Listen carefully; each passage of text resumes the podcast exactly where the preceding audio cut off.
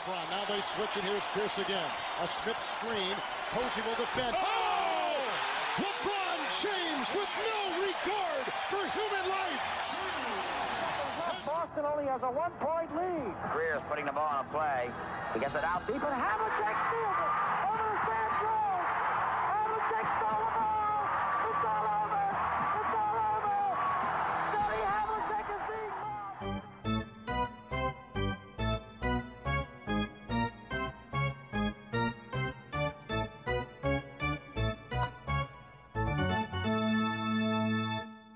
Quedas. Olá, tudo bem? Tudo? Afinal, eh, já começou verdadeiramente quando a equipa da casa ainda não perdeu? Eh, é estranho porque eu sinto que muito mudou ontem e ao mesmo tempo pouco ou nada mudou.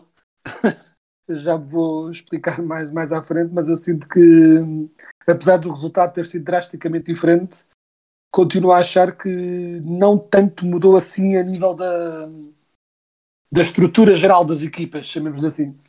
Temos. Normalmente costuma-se dizer-se que, que o, o enredo secundário de cada. Os protagonistas secundários de cada uma das equipas não jogam tão bem fora. Eu estive atento a essa matemática durante o jogo e outra vez hoje, eh, antes de começarmos a gravar.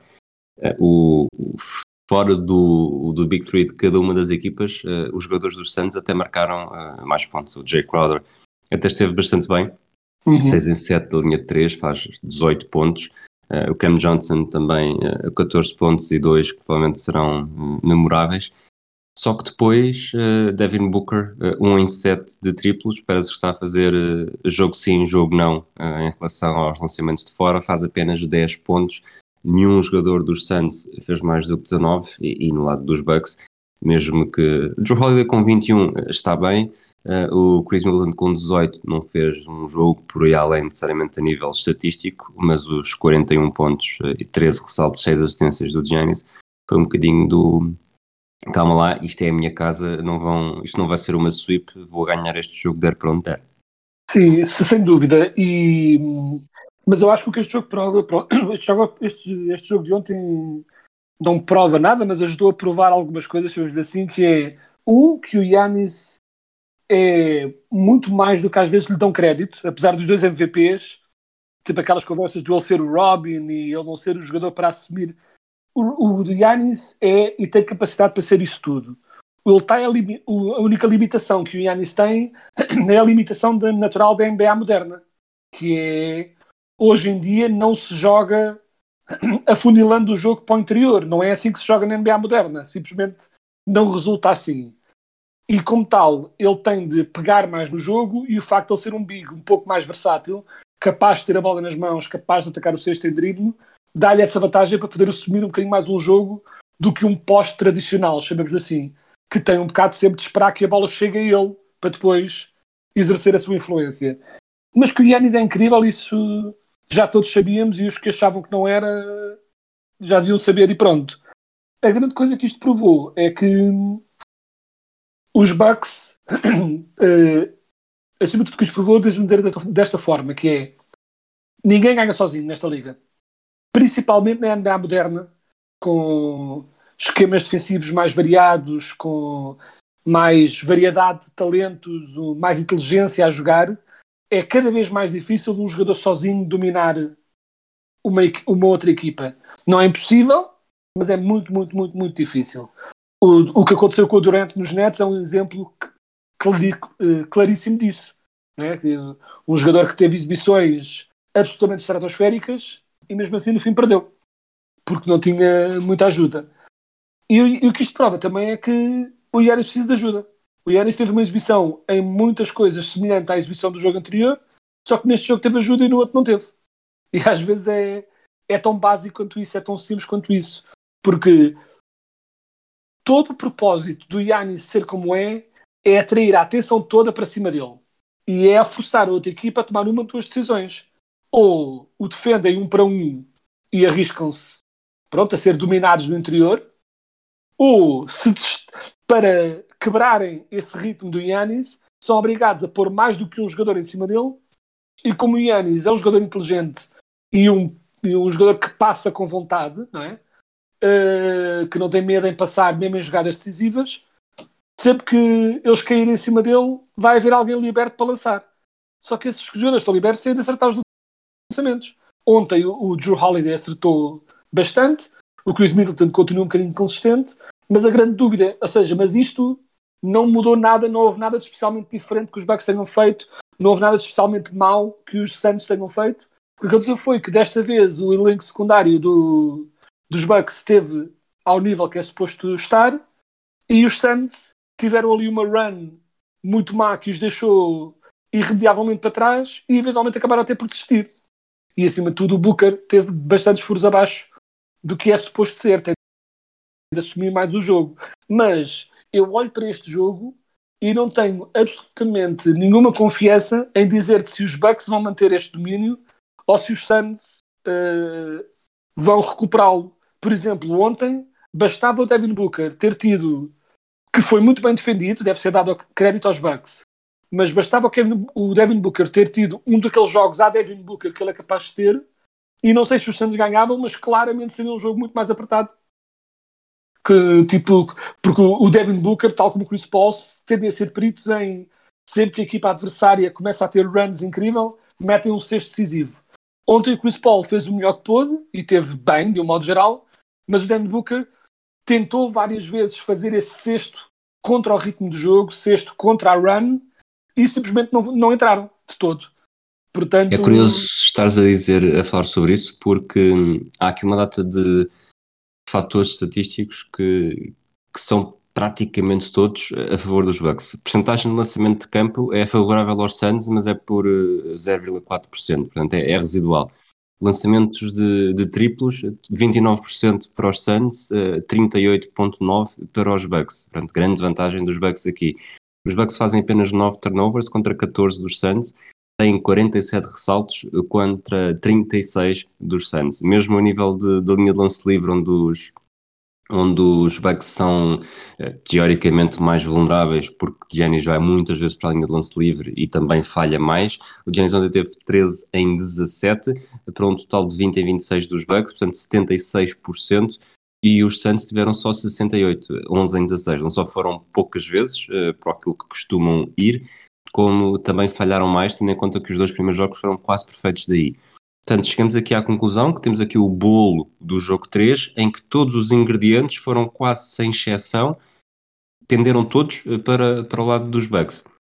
Achas que isso acaba por ser a maior uh, o maior sinal de confiança que os Santos podem ter, ok, perdemos este jogo e perdemos este jogo por 20, depois de um segundo período em que tivemos um diferencial negativo de 18 pontos, mas se analisarmos, uh, o Booker fechou 10 pontos, uh, falhámos mais da linha de lance livre, mesmo que seja 5 lançamentos falhados, o problema foi fomos poucas vezes para a linha de lance livre, tivemos mais turnovers, perdemos a luta dos ressaltos, perdemos a luta dos lançamentos de 3, portanto, tudo o que podia correr mal, praticamente, pá, podia ter havido lesões ou coisas ainda piores, uh, correu. Portanto, a partir daqui é quase impossível eles não estarem melhor no jogo 4 e quase ao mesmo tempo difícil que os Bucks consigam fazer um jogo eh, exatamente igual.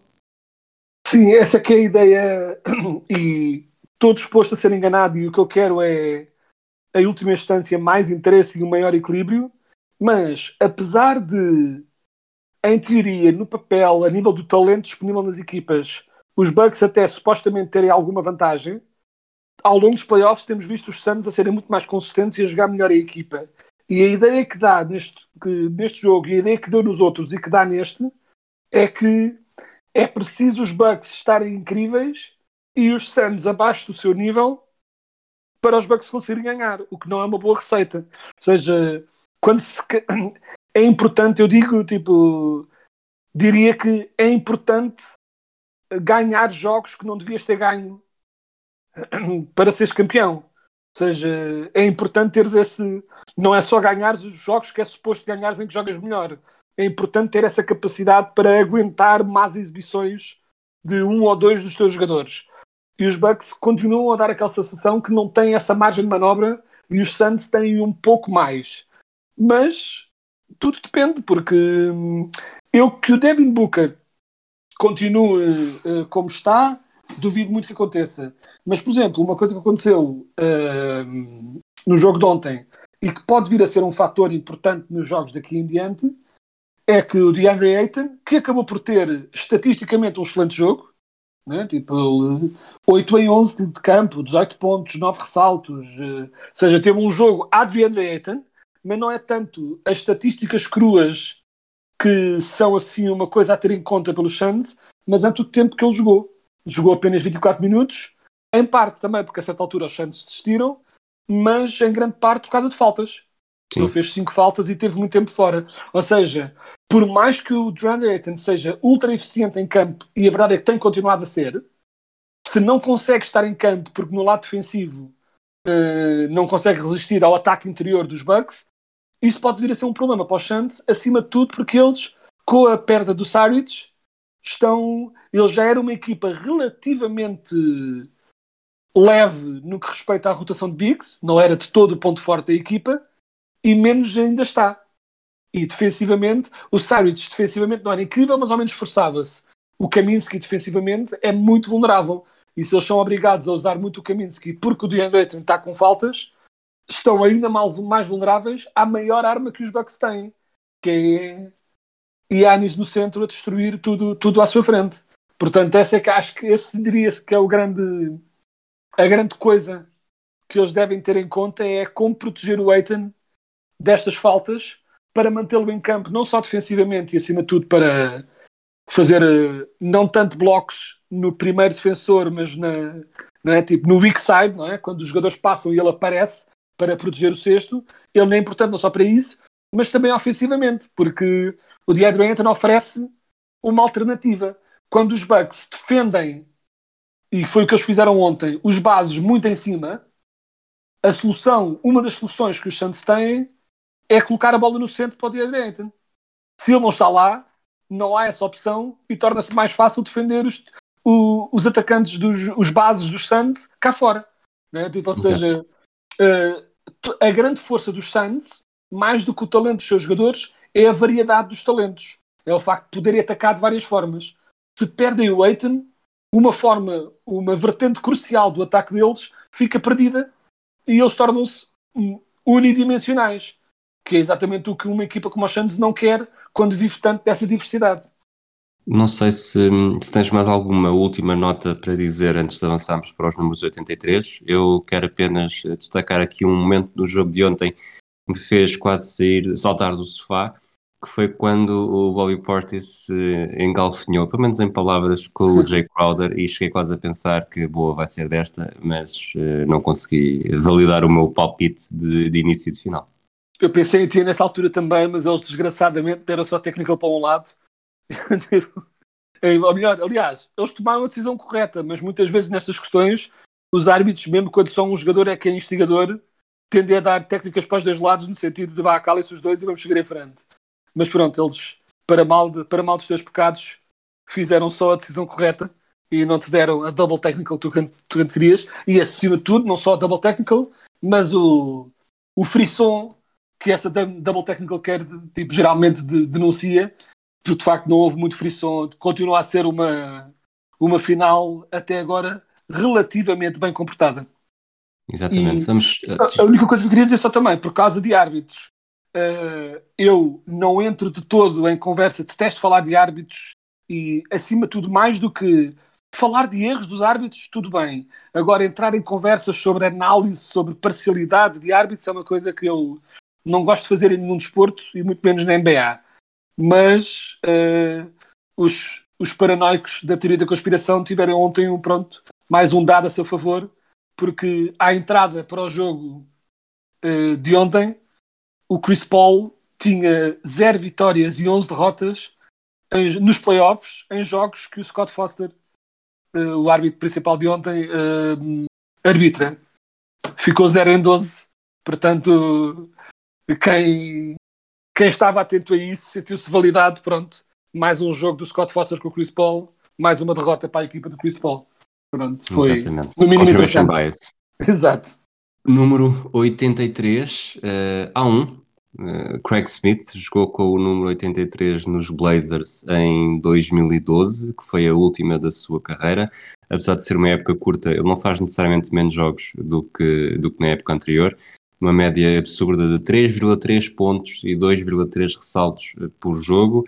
Sinceramente, ele também faz três épocas nos Timberwolves, duas épocas nos Clippers e acaba a carreira então nos, nos Blazers, entre os 23 e os 28 anos. Sinceramente, este nome não me diz nada, não sei se, se tens alguma coisa a dizer. Nem dos tempos de Fantasy me lembro dele como tapa buracos. Eh, Não, de todo. E fui literalmente abrir, quando disseste o nome, fui literalmente abrir a, a ficha dele do Basketball Reference para ver se a cara dizia alguma coisa. A cara não me diz nada, mas deve ser dito que tenho pena que não me diga, porque tem duas alcunhas incríveis aqui nas referências de, de alcunhas. Porque se Rhino já não fosse uma excelente alcunha para se ter na NBA, Cookie Monster é tipo das melhores de sempre. Portanto, tenho pena de não saber quem ele é, mas não faço puta ideia de quem possa ser. Depois, o draft de 1983. A primeira escolha, Ralph Sampson, do Houston Rockets.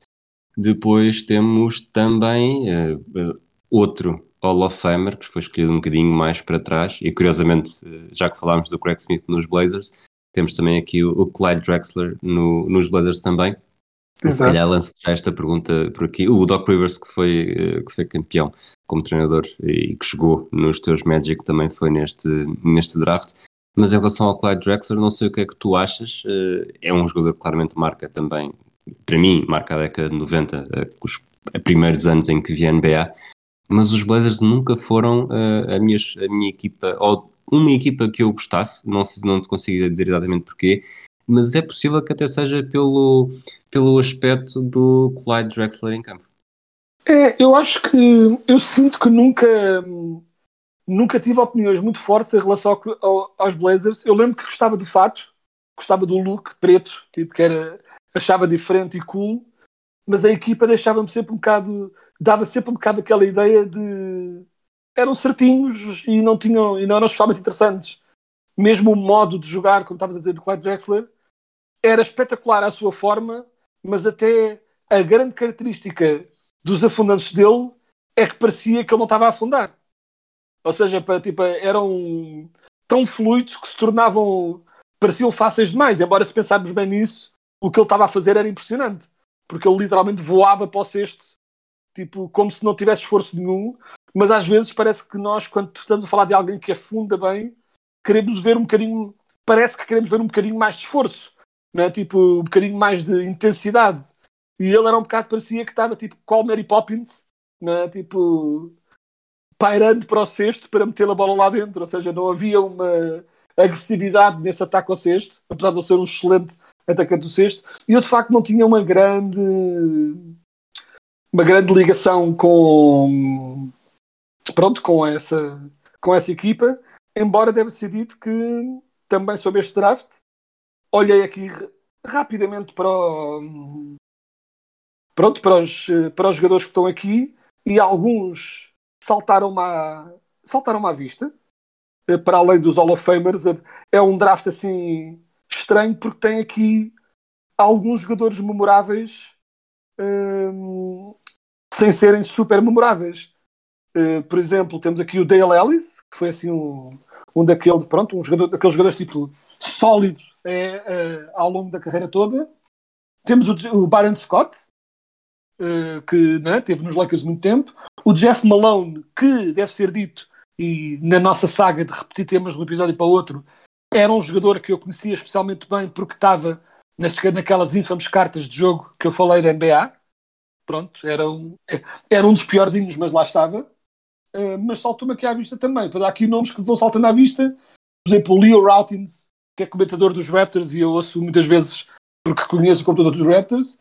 O, o Randy Whitman, o treinador. Mas acima de tudo, foi quando desci o John Paxson, está aqui alguns, mas foi quando desci para as segundas rondas que vi dois jogadores bastante marcantes da NBA por razões muito diferentes, que é o Craig Illow, que para mal dos pecados dele é conhecido acima de tudo por levar o, o sexto mítico do Jordan, não é? O da shot na cara, não é? Quando os Bulls eliminam os Cavaliers e o Jordan faz aquele lançamento em que fica suspenso no ar e só se vê as imagens do Craig Illow a tentar defender e a não conseguir e depois a cair de joelhos desalmado porque a bola entrou e acima de tudo o grande, literal e figurativamente, Manute Ball que estive aqui a ver, eh, desculpa estar, estar Sim, sim, sim, sim. a falar já por cima, que, que apesar de ter sido escolhido nesta, nesta quinta ronda, depois ele eh, é um draft que acaba por servir de muito pouco, porque ele só depois em 85 volta a ser escolhido Exato.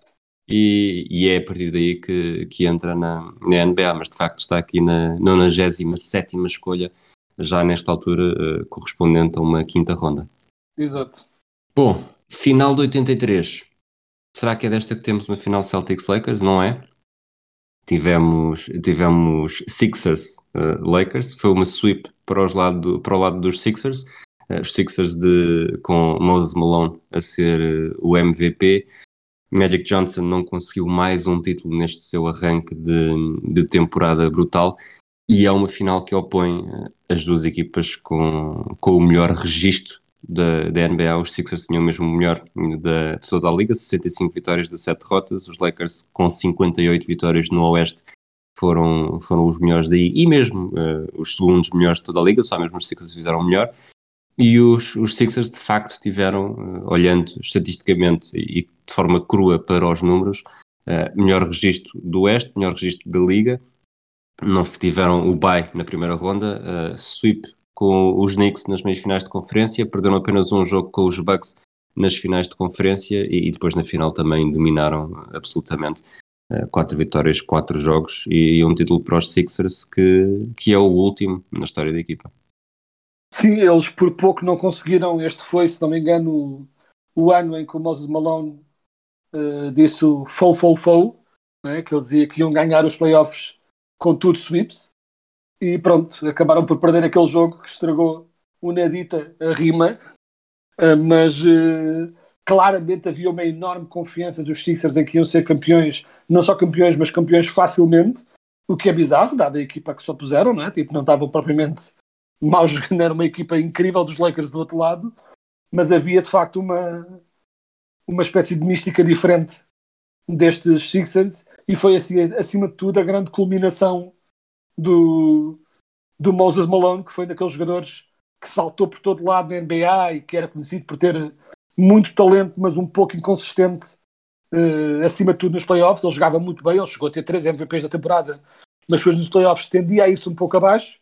Mas neste ano, pronto, ele partiu a louça toda e, e dominou por completo. E pronto, foi, foi um bocado o culminar da carreira do Moses Malone, que também, só naquela, também tinha o Julius Irving ao lado, né? não tinha propriamente uma equipe, não era só ele, mas uh, eu lembro-me exato, né, de o Julius Irving e o Maurice Cheeks, não são provavelmente né, são Hall of Famers também no seu direito, mas foi de facto o ano, o grande ano da afirmação e culminação do, do Moses nesta, na sua carreira. Muito bem. Voltamos, eh, se tudo correr bem, depois do próximo jogo da final entre os Bucks e os Suns e este número 84 eh, do próximo episódio eh, promete e promete bastante praticamente em todos os, os segmentos que costumamos trazer para aqui. Obrigado, Exato. Quedas, mais uma vez. Obrigado a todos aqueles que nos ouvem e até lá.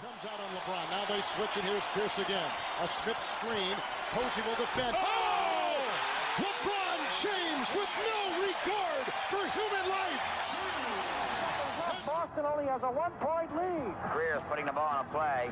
He gets it out deep, and Havlicek steals it.